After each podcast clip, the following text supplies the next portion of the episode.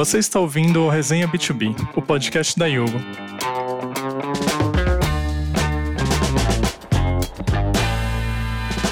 A cada episódio, um host e dois convidados diferentes compartilham seus aprendizados e experiências para ajudar a sua empresa a crescer e se manter sempre atualizada.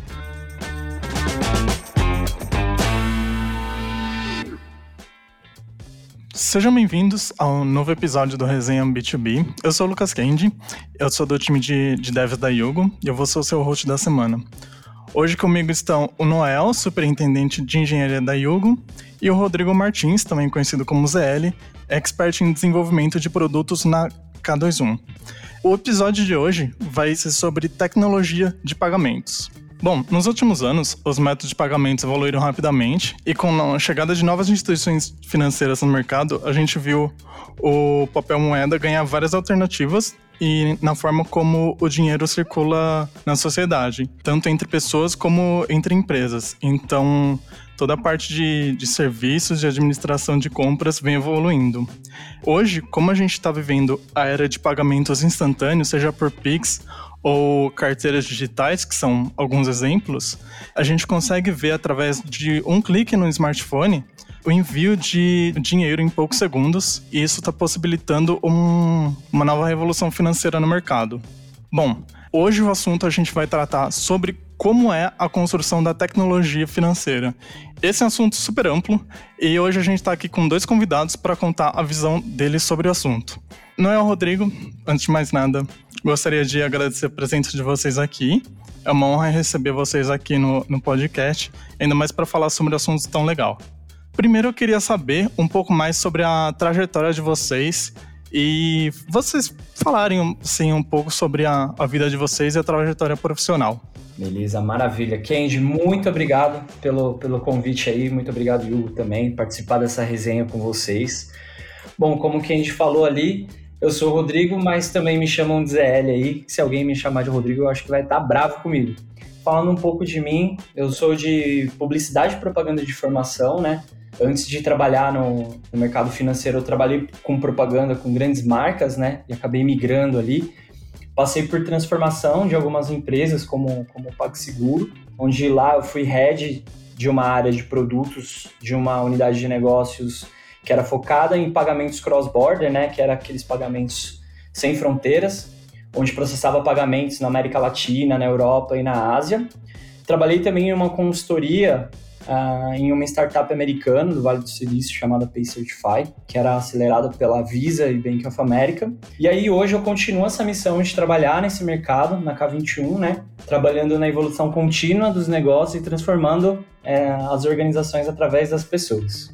Pô, bacana. Deixa eu contar aqui então um pouco de mim. Bem, eu sou o Noel Rocha, trabalho como superintendente de engenharia na Yugo. Então vou tentar resumir os 23 anos na área de tecnologia. Eu comecei super cedo, com 14 anos numa software house, já que era como, como jovem aprendiz, acho que ainda tem isso, acho que é com 14 anos, né? Não sei, mudou um pouco, mas na época era com 14 anos. Nesses 23 anos passei por, acho que todas as grandes áreas aí que tem hoje de tecnologia, que foi de mercado financeiro, software house, telecomunicações, é, desenvolvimento web, e-commerce, acho que foi, passei por todos esses essas frentes. Há uns 10 anos comecei a ficar sempre no meio do caminho entre gestão e tecnologia, que acho que essa, essa onde eu estou hoje, né, fica nessa parte de ainda atuar bastante, na verdade, na parte de tecnologia, definições de produtos e afins, mas mais atuando na parte de gestão de, de pessoas na área de tecnologia, que é onde eu estou hoje na Yugo como superintendente. Ah, legal, legal. Bom, eu acho que eu queria começar primeiro fazendo uma, uma pergunta bem ampla sobre a visão de vocês sobre como é que a tecnologia está impactando a dinâmica que a gente faz negócio, seja digital ou fisicamente, principalmente falando, obviamente, do, do setor financeiro. Putz, respondeu o impacto na tecnologia no meio digital e no meio físico, a gente acho que fica até 2023 conversando. Mas tentando trazer um pouco mais para o mercado financeiro, acho que o principal impacto é dar para as pessoas, é, empoderarem as pessoas da parte financeira delas. Né? Então, hoje, as pessoas estão muito menos reféns dos bancos do que elas eram antigamente. Né? Então, hoje, uma pessoa que está infeliz com uma instituição financeira, ela troca rapidamente a instituição financeira por alguma que tenha um serviço melhor, que seja só o atendimento, por exemplo. Né? Vou pegar alguns ganchos também aqui do que o Noel disse bem interessante, assim, né? Eu vejo muito que a tecnologia, seja no meio digital, seja no meio físico, ela vem muito com essa proposta ao ponto de facilitar essas conexões, né? Facilitar essas pessoas, que essas pessoas resolvam esses seus problemas. Facilitar que as organizações consigam atingir cada vez mais os seus clientes ali de uma forma positiva. E a gente viu muito dessas quebras de, de, monopólio, né?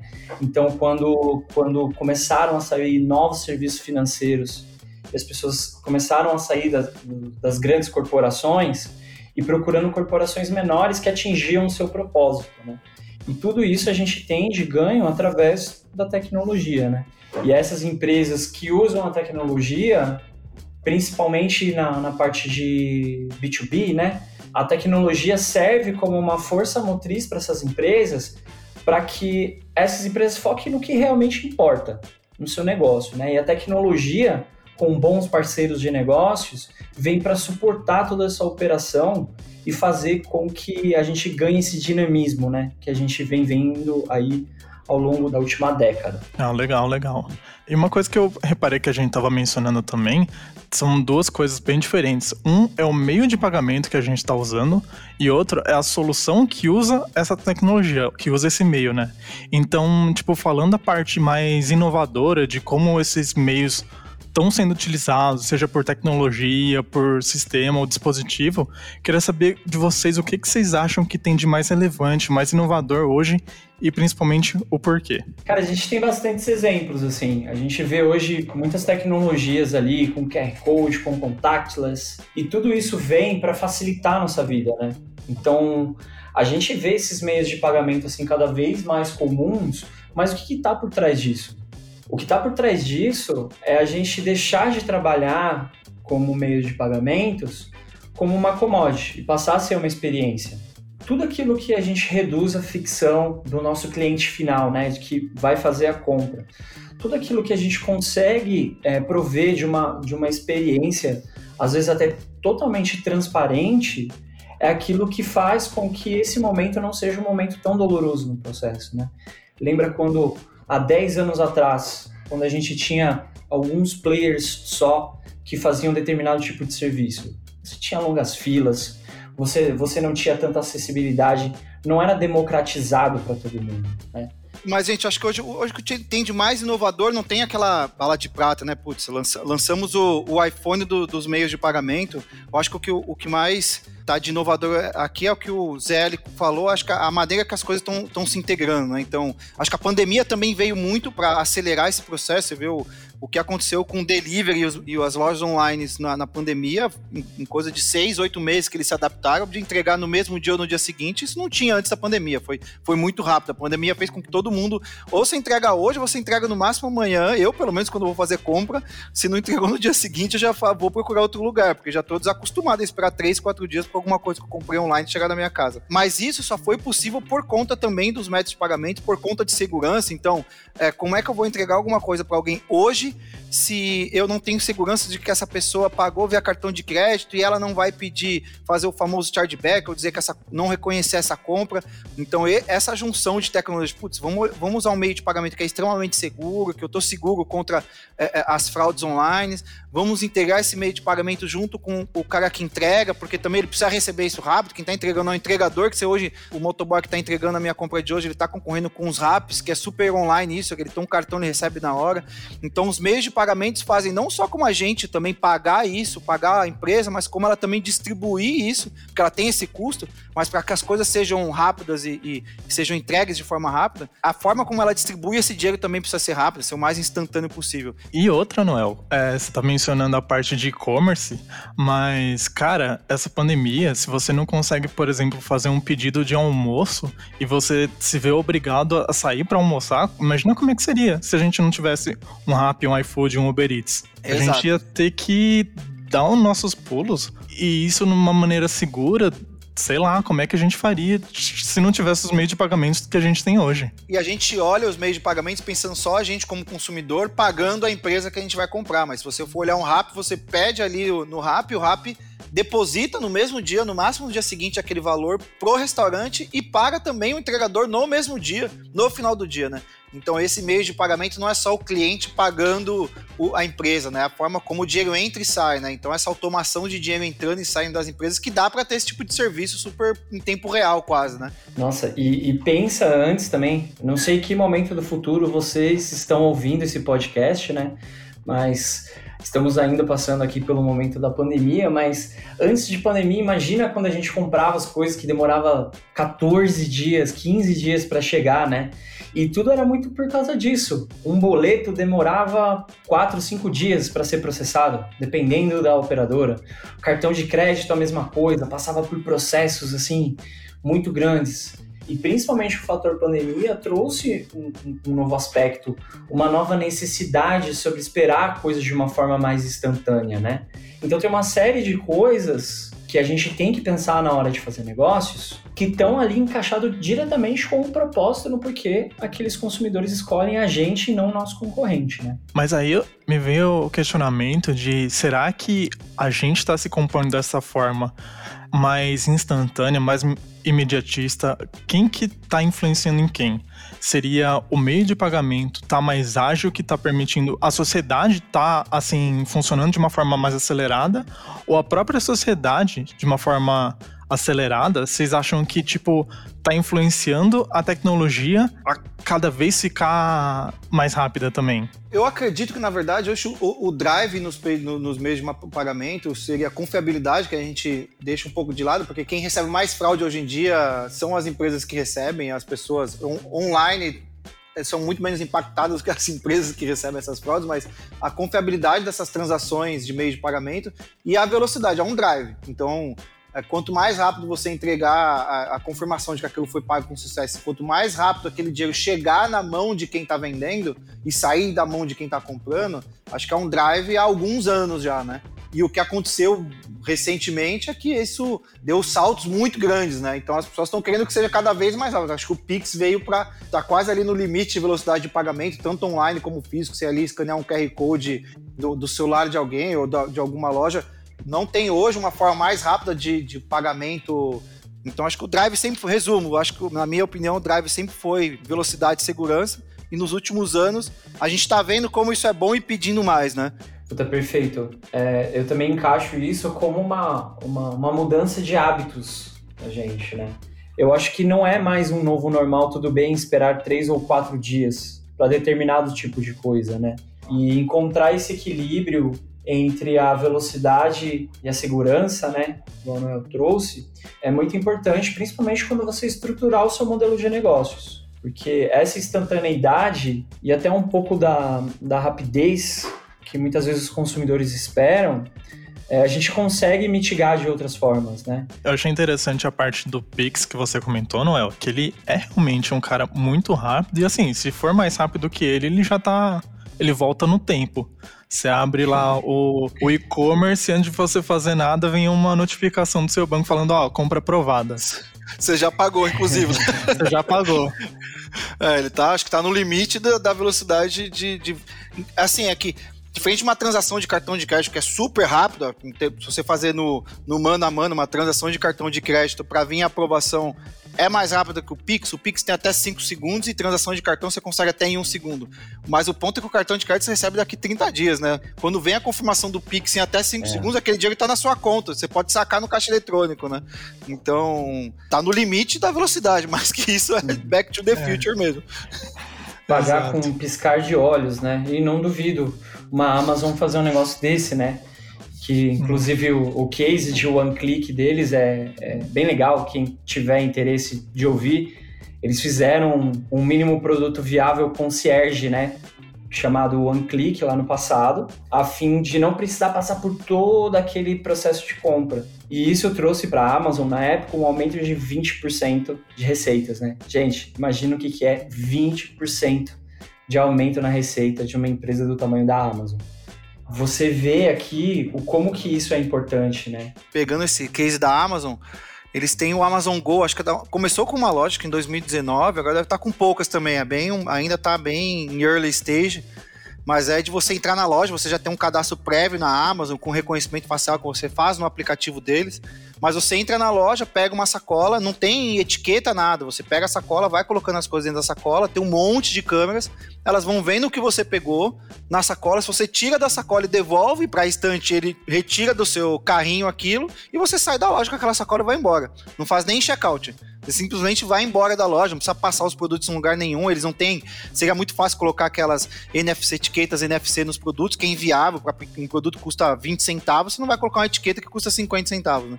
E é só com câmeras, eles vão reconhecendo você e vão reconhecendo os produtos, ver se você realmente pegou, se você devolveu, você simplesmente sai da loja. E eles debitam do seu cartão na hora mas ainda está em super early stage. Tem algumas lojas, porque tem um, um, milhão de implicações aí dentro que podem dar erro, mas eles estão super evoluindo. Isso não, não duvido, não. Com certeza, isso muito em breve se espalha para quase todas as lojas de, de mercado, porque imagina também é, sobre isso, aumentar 20%, putz, quantidade de pessoas que você consegue receber numa, numa loja, você não precisa ter os caixas, você não uhum. precisa ter um monte de segurança vendo se você é, roubou ou não um produto, porque se você tirou da estante e botou qualquer lugar do seu corpo, seja na sacola, andou com ele no colo, você vai ser debitado.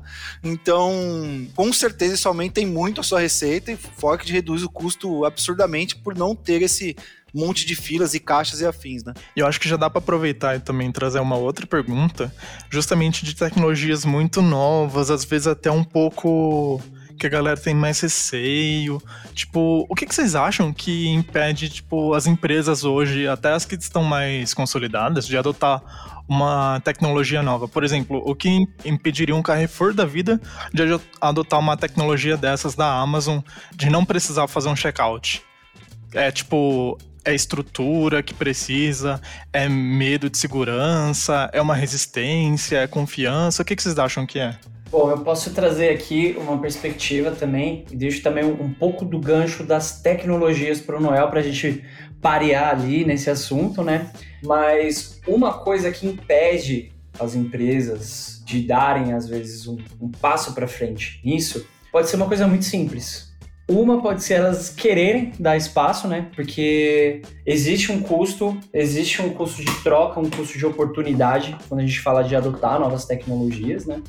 E existe um outro ponto que é a proteção da concorrência. Você já puxa isso para outros cenários, momento onde a gente vive de alta competitividade. A gente falou de muito tempo atrás de transformação digital, mas isso, cara, faz 20 anos. Hoje as empresas que não estão adotando tecnologia como um meio para fazer negócios, são, são empresas que estão fadadas aí a serem as novas blockbusters da próxima década, né?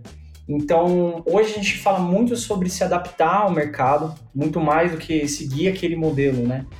E as novas tecnologias, elas vêm justamente para isso, para que a gente consiga facilitar esse caminho e atender esses propósitos dos nossos clientes de uma forma muito mais eficaz.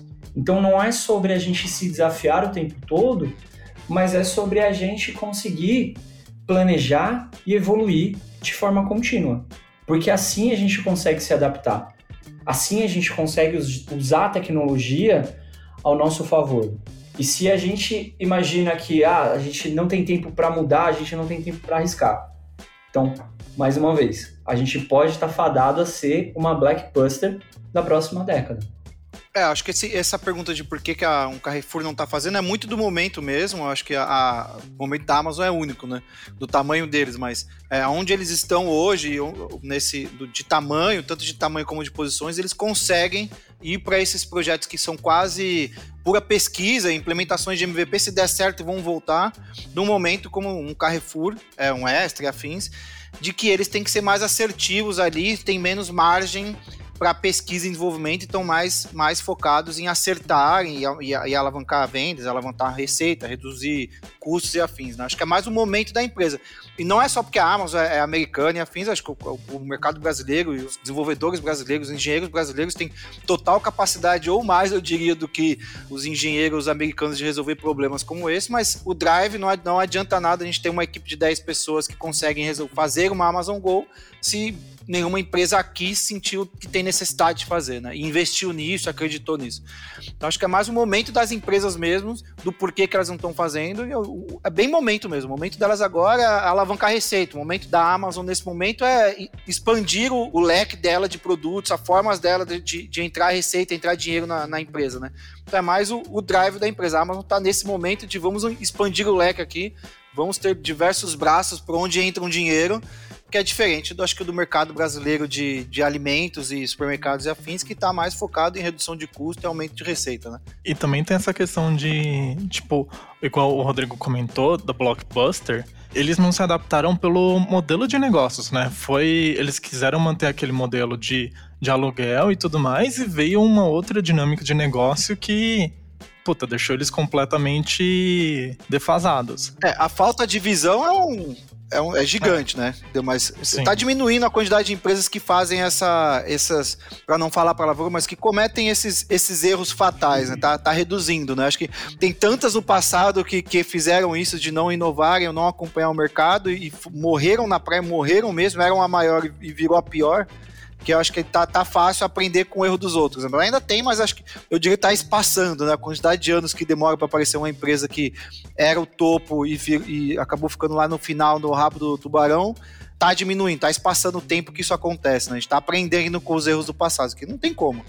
Quando você tá no topo é um dos piores, é um dos melhores momentos, mas é um momento delicado para isso. Não sei que esteja num topo de novo, tipo a Amazon, Apple, que a gente todo mundo diz que tá acabando, acabando, mas uma empresa com quase um trilhão de caixa, esquece, não vai acabar. Mas tirando essas daí, o restante, se não se inovar, vai ficar no meio do caminho mesmo.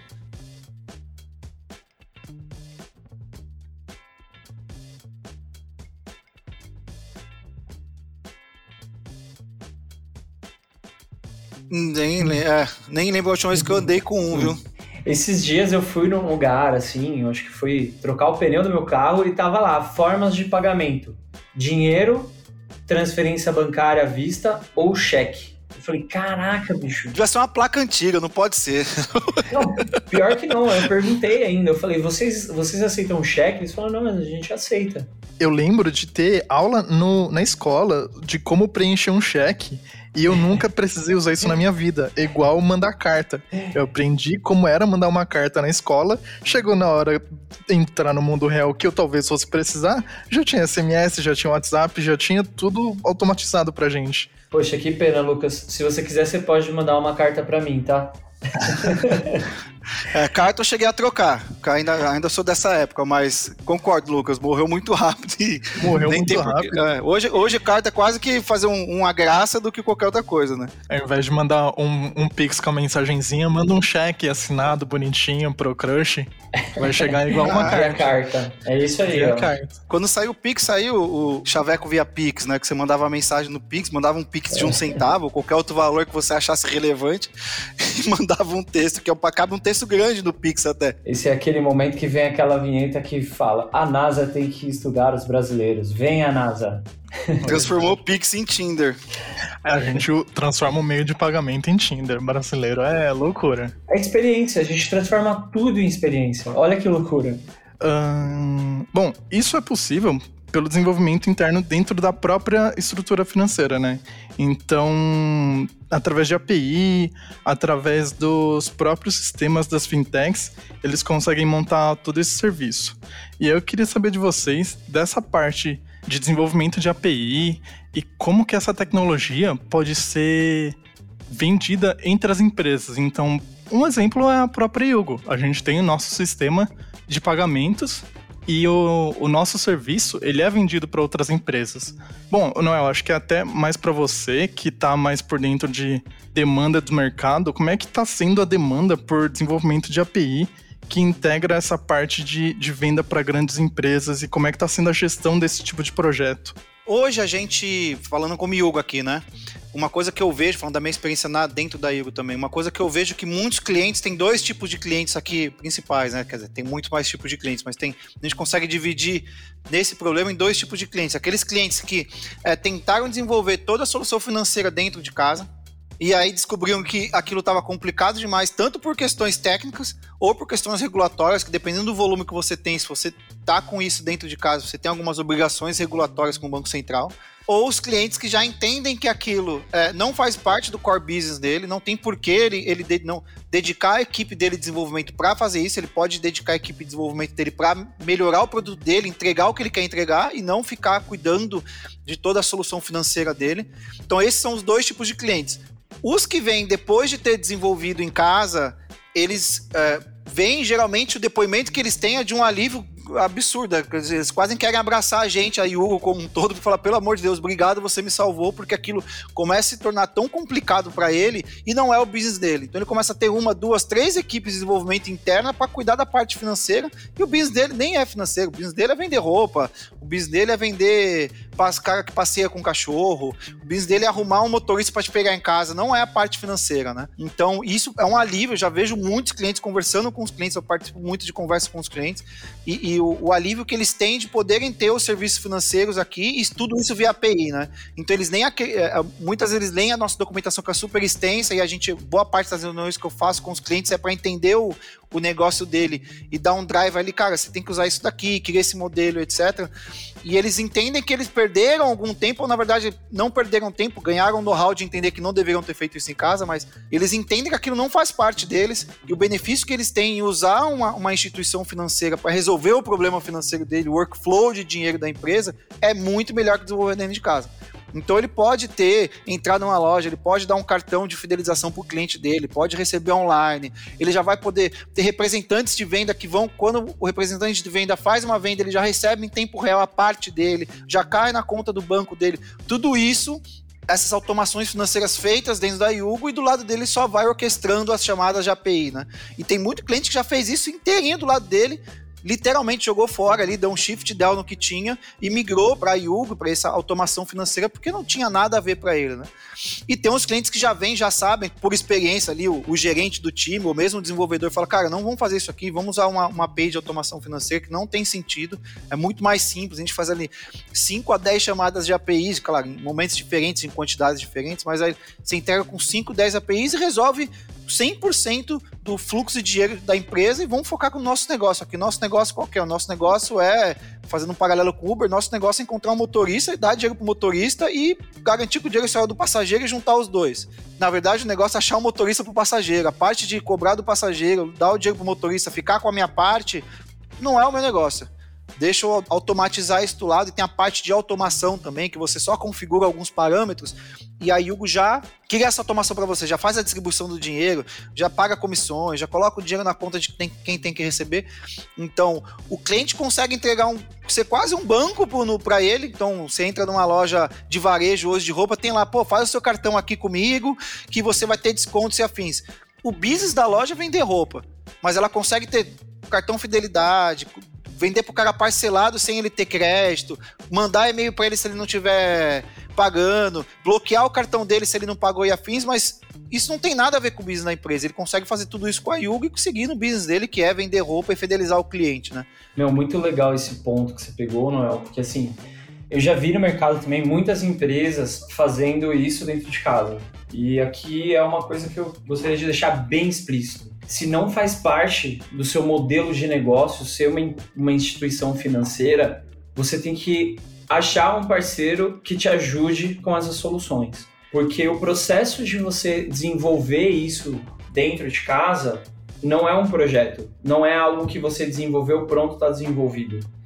Então, como o Noel trouxe, o Banco Central traz suas obrigações, suas regulamentações. Então, se é algo que não está dentro do seu modelo de negócio, você vai gastar muito dinheiro da sua empresa ao ponto de ter toda essa automatização dentro do seu negócio, ao tempo que existem empresas que podem resolver isso para você e você só focar naquilo que você sabe fazer, na loja de roupa, igual o Noel trouxe aqui para gente. Então acho que é muito interessante esse ponto, porque hoje a gente tem tecnologias que permitem que a gente faça isso, né? E tem muita coisa aí que está por vir também, como Open Banking, que, que, que vai fazer com que esse tipo de, de solução seja cada vez mais consumida pelas empresas, independente empresas de tecnologia ou não. Eu acho que a gente já entrou no momento onde não existe mais o digital e o físico. A gente está no momento onde é uma coisa só, é a experiência do cliente.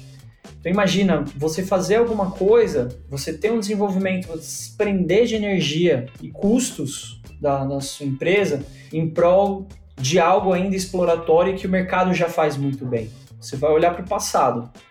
Então, trazendo isso, fazendo suas parcerias, conseguindo usar de serviços já existentes, você consegue ganhar celeridade para você cuidar do seu negócio, né? Então, como o Noel falou ali, existe uma gama muito grande de soluções e de oportunidades. E quando você tem um parceiro confiável ali é, do seu lado, você consegue escolher só o que, que você precisa. Você não precisa ter tudo. Você precisa ter aquilo que funciona para você. Exato. Eu acho que um outro assunto também que a gente comentou previamente é sobre o Open Banking e como essa mudança de. Basicamente, uma mudança de paradigma no setor financeiro, né? Como é que isso vai impactar a gente e como é que a gente vai usar essa ferramenta através de, de dados do consumidor, como é que a gente vai montar soluções atingindo o nosso público de uma forma mais mais direcionada. Eu tô pensando como é que.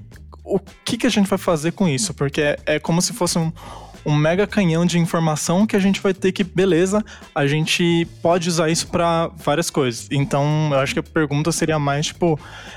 Que impacto vocês acham que o, o Open Banking vai trazer para a gente, para soluções que a gente vai ter relacionada à parte de dados? É, o Open Bank hoje, diferente do Pix, que ele deu um impacto principalmente nos pagamentos instantâneos, né? Óbvio, pagar de forma rápida, mas democratizou muito a forma de receber dinheiro em tempo real, porque antes do Pix, como você tinha que receber dinheiro em tempo real? Basicamente TED porque nem depósito no caixa eletrônico, ou na boca do caixa mesmo. Uma pessoa lá, você chega lá com 100 reais e fala assim: quero depositar 100 reais na conta do Lucas. E aí o dinheiro entraria na sua conta ali na hora, mas eu teria que ir até lá, ou uma TED, que tinha alguns minutos. Geralmente era rápido, todo mundo falava até duas horas, mas a TED era rápido, era algum, alguns bons minutos. Mas quem podia fazer isso eram só bancos mesmo, super grandes, as institu instituições financeiras grandes. E o Pix veio para as IPs, que são, acho que no mercado financeiro tem dois, dois grandes players, tem outros modelos de, de bancos, vamos chamar assim, mas tem os dois grandes que são as instituições financeiras, aí são os bancos mesmo, Itaú, Bradesco e afim, e tem as instituições de pagamento, que são as famosas IPs, que são como se fossem bancos, mas é, em resumo aqui, as IPs são as empresas que não podem dar crédito, tá? Então, diferente de um banco que você tem cheque especial e afins, uma IP não pode te dar crédito, ela tem que se associar a alguma outra empresa de crédito. É a principal diferença. O restante é tudo igual: TED, DOC, boletos, Pix e afins. Mas o Pix veio para diversos tipos de instituições financeiras, mas não as IFs, os bancões, poderem ter esse meio de recebimento. Então, hoje, diversas empresas do mercado financeiro têm Pix que não são bancos. Então o Pix veio para democratizar a forma de você receber o dinheiro, principalmente e, e aí fomentar muito é, a concorrência, porque os pequenininhos não conseguiam concorrer com um banco grande, um Itaú, Bradesco, afins, porque os caras tinham, tirando a parte de crédito, seguros, afins que eles têm de outros serviços agregados, mas, pô, o cara pequenininho, ele não, ele não tinha TED, ele não tinha DOC, ele não tinha um boleto próprio, etc. O Pix veio para essa, essa instituição financeira que não tem, ela tem Pix, ela consegue receber via Pix e consegue oferecer Pix para os clientes dela, além da, do movimento do dinheiro ser muito rápido, quase em tempo real. O Open Bank, a diferença do Open Bank pro Pix é que ele dá mais empoderamento pro cliente, pro dono do dinheiro, né? Então o Open Bank faz com que você seja dono das suas informações, principalmente você ser dono das suas informações do seu banco, então você pode permitir que outras instituições, dar o consentimento que eles estão chamando, né? De outras instituições terem acesso aos dados da onde você tá com o seu dinheiro, entender como funciona o seu fluxo de dinheiro, para ela entender se ela te dá crédito, para ela entender se você é um cliente seguro, se você é um bom pagador e afins, diferente de Serasa, etc. E tem uma fase do Open Banking que você é dono do seu dinheiro. Então você pode usar o seu saldo, um exemplo aqui fictício. Mas você pode usar o seu saldo no Itaú e usar o seu banco da Yugo. Você usou a Yugo para pagar uma conta de luz usando o seu saldo que está no Itaú. É meio maluco explicando assim, mas isso basicamente o dinheiro agora é seu, não importa onde ele esteja. Você pode usar ele entre as instituições financeiras. Então, o Open Bank vem mais para empoderar a pessoa, o cliente do banco, do seu dinheiro, da sua situação financeira, vai ajudar, evidentemente, a concorrência, mas é, é vem mais para uma situação de empoderamento. Né? Então, a pessoa vira dona do, dos dados dela, vira dona do extrato dela, vira dona do dinheiro dela e ela usa o saldo dela como ela quiser. Inclusive, interoperar esse saldo entre as instituições financeiras. Então, é um salto de empoderamento super grande para os clientes. Vai fomentar a concorrência, mas é menos do que é o Pix hoje, né? que o Pix veio para você concorre um banco pequeno, um banco grande, os dois recebem Pix. As pessoas até nem, nem, com certeza os meus filhos nem vão saber o que é TED Doc. Tenho certeza absoluta. Então, o Pix veio para concorrer mesmo, dar, dar, concorrência de igual para igual de recebimento entre os bancos grandes e os pequenos, e o Open Banking vem para empoderar o dono do dinheiro. O dinheiro é meu, os dados são meus e eu uso ele como eu quiser e bem entender. Caraca, perfeito. Nem sei se eu teria mais alguma coisa para complementar depois disso. Caraca, muito bom, muito bom mesmo.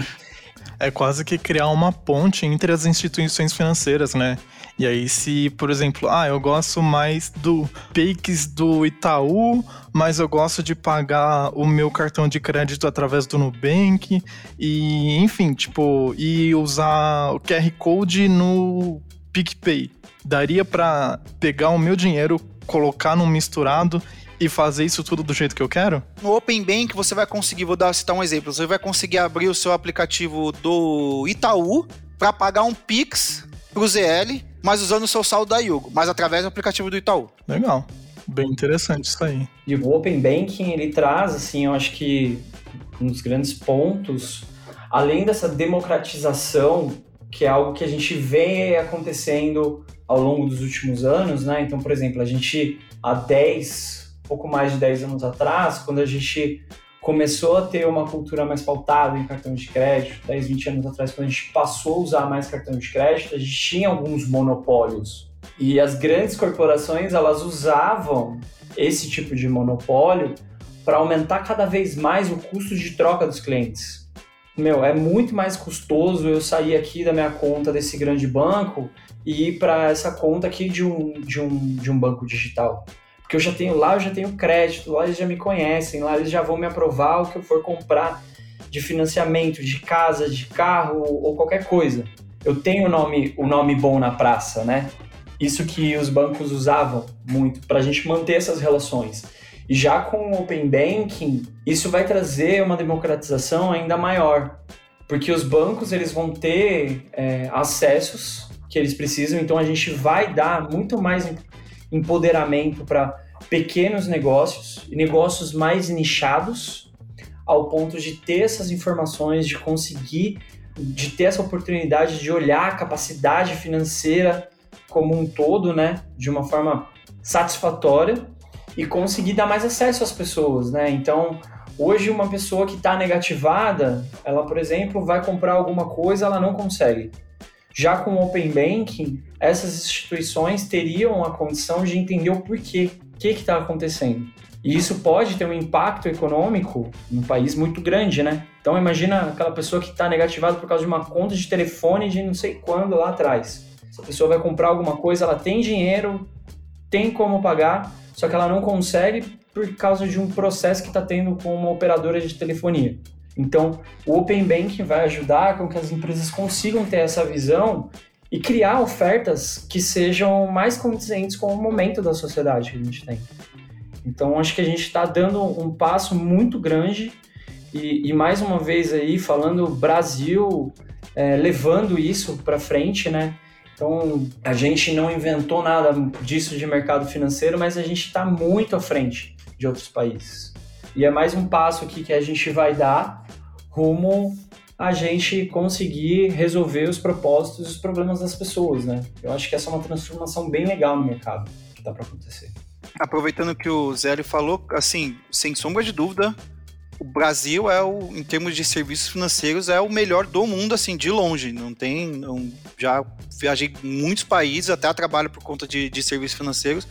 Não tem ninguém que chega perto do Brasil em qualidade de serviço financeiro. É impressionante o Brasil com relação ao mundo, é isso. Inclusive, as pessoas vêm para cá e não entendem, é difícil explicar. Tem muito cliente da Yugo de fora do Brasil. Da semana passada, eu acho que eu demorei mais ou menos uns, uns dois dias em, em calls de uma hora e meia por dia para explicar o que é Pix e boleto e essa semana, amanhã tem outra. Porque é inconcebível, eles não entendem o que, que é um não. boleto, e o boleto é super offline, mas é bem rápido comparado a, é, a fora do Brasil. É, e o Pix é inadmissível, assim, é muito difícil explicar para alguém como funciona um Pix, assim, que não está no Brasil.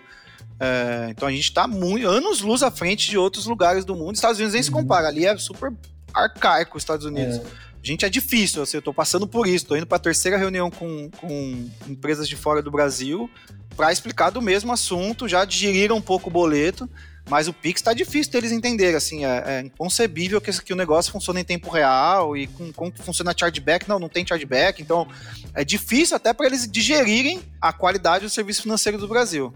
Antes de, de, de vir para cá 21, eu trabalhava no, numa, numa empresa de meio de pagamento, né, que tinha essa particularidade cross-border, né? Então falava bastante com clientes meu e de fato é uma particularidade assim muito grande, muito grande que as pessoas não, não, não entendem.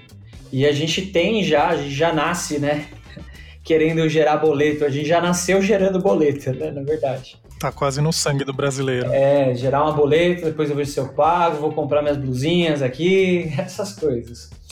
E é difícil mesmo, né? Então acho que que a gente tem ali, e também esse é um motivo que a gente vê muitas empresas de fora querendo absorver profissionais, principalmente de tecnologia brasileiros, né? Por causa de toda essa experiência. E aqui a gente tem um cenário onde a gente consegue experimentar bastante coisa, né? Porque a gente tem aquele jeito de fazer as coisas, de adaptar, de sempre dar um jeitinho brasileiro. E quando a gente consegue fazer algo que a gente mitiga esse jeitinho brasileiro, pô, isso pode ser usado por qualquer população do mundo, né? O Brasil é o, é o teste derradeiro de um negócio vai funcionar ou não. Se funcionou no Brasil, funciona em qualquer lugar, né? Putz, acho que, acho que não, não, tem exemplo melhor. Se funcionou aqui, vai funcionar em qualquer outro lugar, com certeza. E a gente tá falando também de bastante coisa bem, bem moderna, apesar de a galera não entender o boleto é uma coisa que, tipo, já tá morrendo, porque tem muita tecnologia surgindo, muita coisa nova, e eu acho que para finalizar, eu queria saber de vocês o que, que vocês esperam do mercado de tecnologia para o futuro. E assim, pode viajar, não precisa ficar limitado só a parte de sistema de pagamento, pode até pensar de tecnologia mesmo, de, de hardware, de smart band, se vai ser por digital, se vai ser por. O que, que vocês acharem que a gente vai usar de meio de pagamento e de tecnologia. E aí eu vou abrir para vocês viajarem completo. Pô, oh, vixe, aqui se deixar então eu vou viajar bastante. O que, que eu posso dizer sobre isso? Sobre as últimas empresas que transformaram o mundo e os hábitos de consumo das pessoas. O que, que todas elas têm em comum?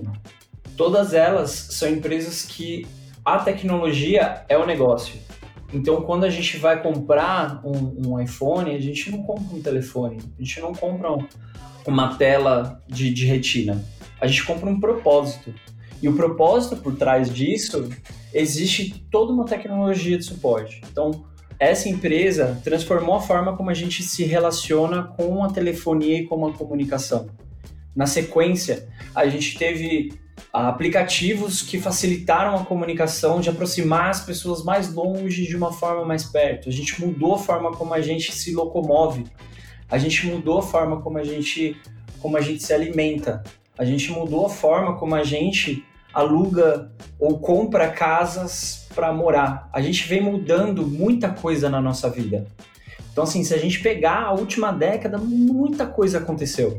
E eu fico assim extremamente empolgado para ver o que, que, vai ser dessa próxima década, né?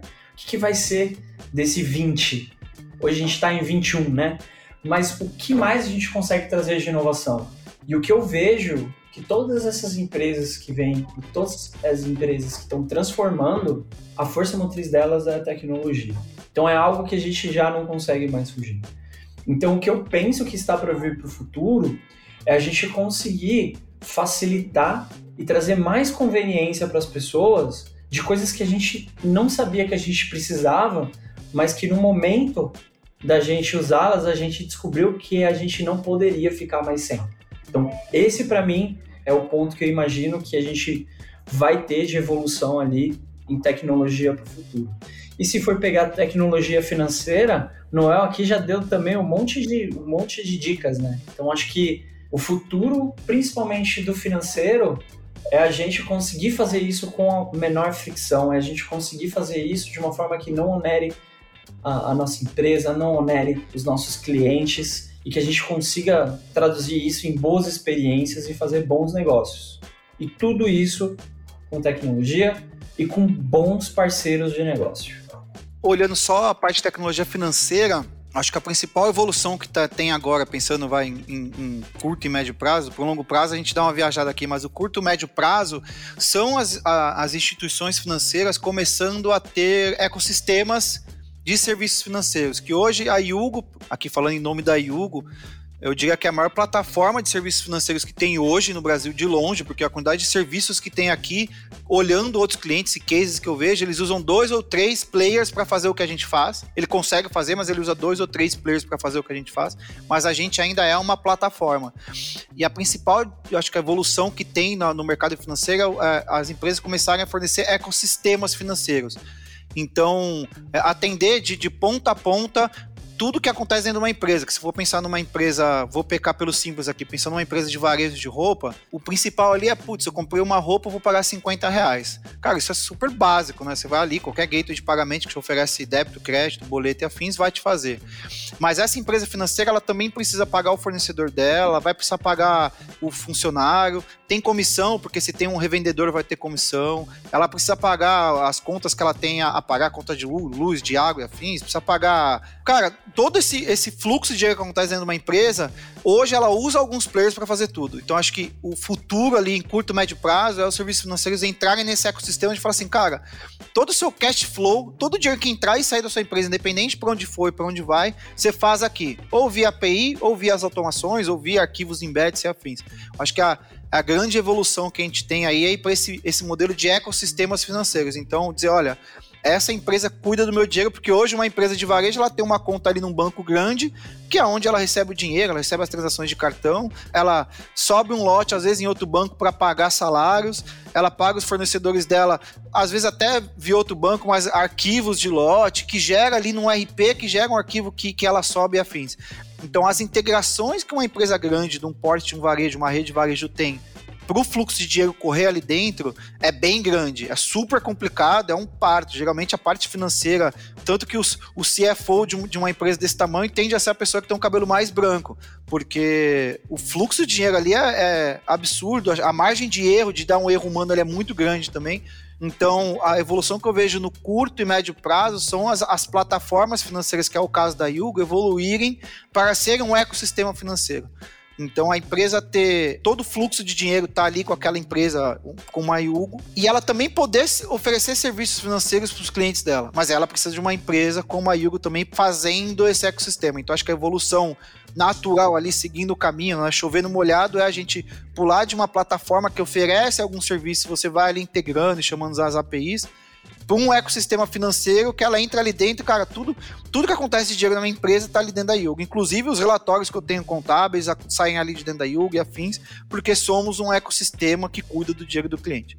Agora, no longo prazo, Aí é uma viagem muito grande, né? Eu diria que aí você vai assistir os filmes de, de ficção científica e tentar trazer para o mundo real que, putz, você pagou olhando para as coisas. Acho que o contactless, engraçado que aqui no Brasil, eu estava conversando isso faz pouco tempo com a minha namorada, que eu trabalhei numa empresa japonesa, uma das viagens que eu tinha feito para o Japão, até nem, nem tinha sido por essa empresa em específico, mas uma das viagens que eu fiz para o Japão, algum tempo atrás, uns oito anos atrás, eu fiquei abismado que as pessoas é, tinham um cartão e elas compravam a Coca-Cola na maquininha de Coca-Cola, pagavam o metrô, pagavam o lamen ali no restaurante, tudo com o cartão e só aproximando. E isso demorou para chegar no Brasil, né? Até chegou nos Estados Unidos, veio para Europa, até foi bem rápido na Europa. Tem uma vez que eu fui para Europa, quando eu dei o cartão pro cara passar, ele encostou na maquininha, me olhou estranho, falou: "Pô, o negócio não não é de encostar, tem que enfiar o cartão aqui". O cara achou até estranho. Isso deve ter uns 3 anos, 4 anos atrás.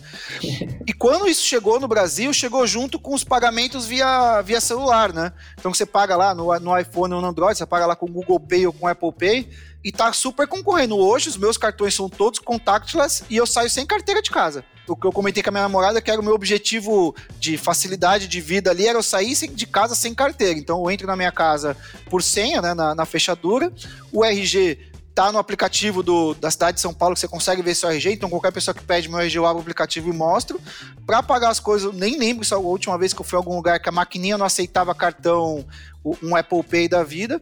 Então os meus cartões são contactless, mas eles estão todos na minha carteira e minha carteira está dentro de uma gaveta. Eu nem ando mais com ela. Eu ando com a. Eu brinco que na Yugo a gente precisa acertar. O Lucas pode me defender também, que para entrar na Yugo a gente, ó, como não só na Yugo, como um monte de empresas, a gente tem o cartão para passar no o crachá ali para abrir a porta. Então eu ainda ando com o crachá da Yugo, mas tá ali em pouco eu fui, tô conversando com o RH pra gente tirar isso, uhum. porque o único motivo de eu andar com alguma coisa no bolso que não for o meu celular é o cartão para entrar dentro da Yugo, que putz, é questão de trocar o aparelhinho da porta, nada mais do que isso para aceitar o, o, o, celular, né? Então, o contactless no Brasil chegou, chegou atrasado, eu acho, né? Porque você usa o celular, não tem sentido, para mim não tem sentido eu ficar andando com um cartão, só aperto dois botões do celular e ele paga igual. Eu acho que o futuro é a evolução desse contactless para você não precisar nem do seu celular, né? Você tá olhando ali, mas aí tem que ter uma evolução das maquininhas e afins e baratear a tecnologia, mas é olhar para você e saber que isso é Noel e debitar da sua conta, né? Olhando para os meios de pagamento, sem pensar em futuro ficção científica, onde estaremos, se vai ser com um carro voador. Mas em termos de meio de pagamento, eu acho que é reduzir mais ainda o atrito da forma de você pagar. Se você não precisar tirar alguma coisa do bolso, hoje eu ainda tiro meu celular para pagar espero que muito em breve eu nem precise tirar meu celular para pagar. Assim como entrar na minha casa, assim como entrar em outros lugares, eu olhei para uma câmera, sou eu. Então, acho que é um longo prazo aí, longo prazo. Em termos de tecnologia, é difícil até prever coisas que você acha em 15 anos acabam acontecendo em, em 5, mas acho que uma evolução rápida a gente conseguir pagar sem precisar tirar nada do bolso, só olhando para algum lugar, né? Acho que é uma evolução que vai facilitar muito a forma de pagar. Tá aí o Amazon Go que a gente comentou mais cedo, de que você compra as coisas sem precisar passar em caixas e afins. Acho que isso democratizar e virar worldwide, né? E tecnologias já existem, né? Na verdade. Sim, acho que é mais a adoção, né? É mais a adoção e, e a gente está pronto para isso. Então, por exemplo, quando a gente também fala de Brasil, né? Existem suas particularidades, mas bem maneiro. Acho que quando a gente tiver um, uma calça que só tem um bolso pro celular, a gente chegou lá, né? Ou às vezes nem vai ter mais celular, né? É verdade, pode ser que vai ser só num tipo o Her, que era só o fonezinho é. que fica no ouvido e o resto é tudo por comando de, de voz, de outras formas de você interagir com o celular. Uma lente de contato que você vê e faz tudo isso. Bom, é, eu gostei muito do papo de hoje. Eu acho que foi bem legal, bem interessante. Deu para trazer aqui bastante visão tanto de como a gente trabalha com as coisas hoje, como o quanto a gente pode imaginar que as coisas vão funcionar daqui para frente, né? E eu queria agradecer a presença de vocês, Rodrigo, Noel, e queria agora abrir um espaço para vocês deixarem aqui contato e considerações finais. Gente, eu queria agradecer, adorei o papo, foi super bacana, quero que tenham outros. Tá de parabéns, Lucas, como host aí do, do Resenha B2B, mandou super bem. E falando em nome da Yugo, gente, quem estiver ouvindo, a Yugo está super, crescimento super acelerado, a área de desenvolvimento está com vagas é, ilimitadas quase de, de, desenvolvedores, engenheiros, DevOps em todas as áreas infraestrutura. Então procurem a gente no LinkedIn, procurem a Yugo ali no LinkedIn, que a gente está de portas abertas aí para novas pessoas de todas as áreas, de júnior a, a sênior, super sênior e popstar. E muito obrigado, gente. Adorei a conversa. Estamos aqui. Quem tiver dúvida, que estiver ouvindo e tiver dúvida sobre a Yugo, sobre o modelo de negócio e afins, pode acessar o site, pode me procurar direto no LinkedIn também, Noel Rocha. Podem perturbar o Lucas também, que ele entende super bem da Yugo, já participou de projetos super dolorosos e entende bastante ali da, das entranhas da Yugo. Estamos aqui. Bom, também queria agradecer Lucas, agradecer Noel, agradecer todo o time aí que viabilizou e confiou em mim aí para a gente fazer essa resenha. Gostei muito, é muito prazer em conhecê-los mesmo que virtualmente. Espero que vocês também tenham gostado. E é isso. Esse foi o nosso episódio de hoje, mas a nossa resenha continua. Muito obrigado por nos ouvir e acesse o blog da Yugo e aproveite nossos conteúdos para ajudar a vender mais. Próxima quinzena a gente tem um novo episódio para você. Muito obrigado.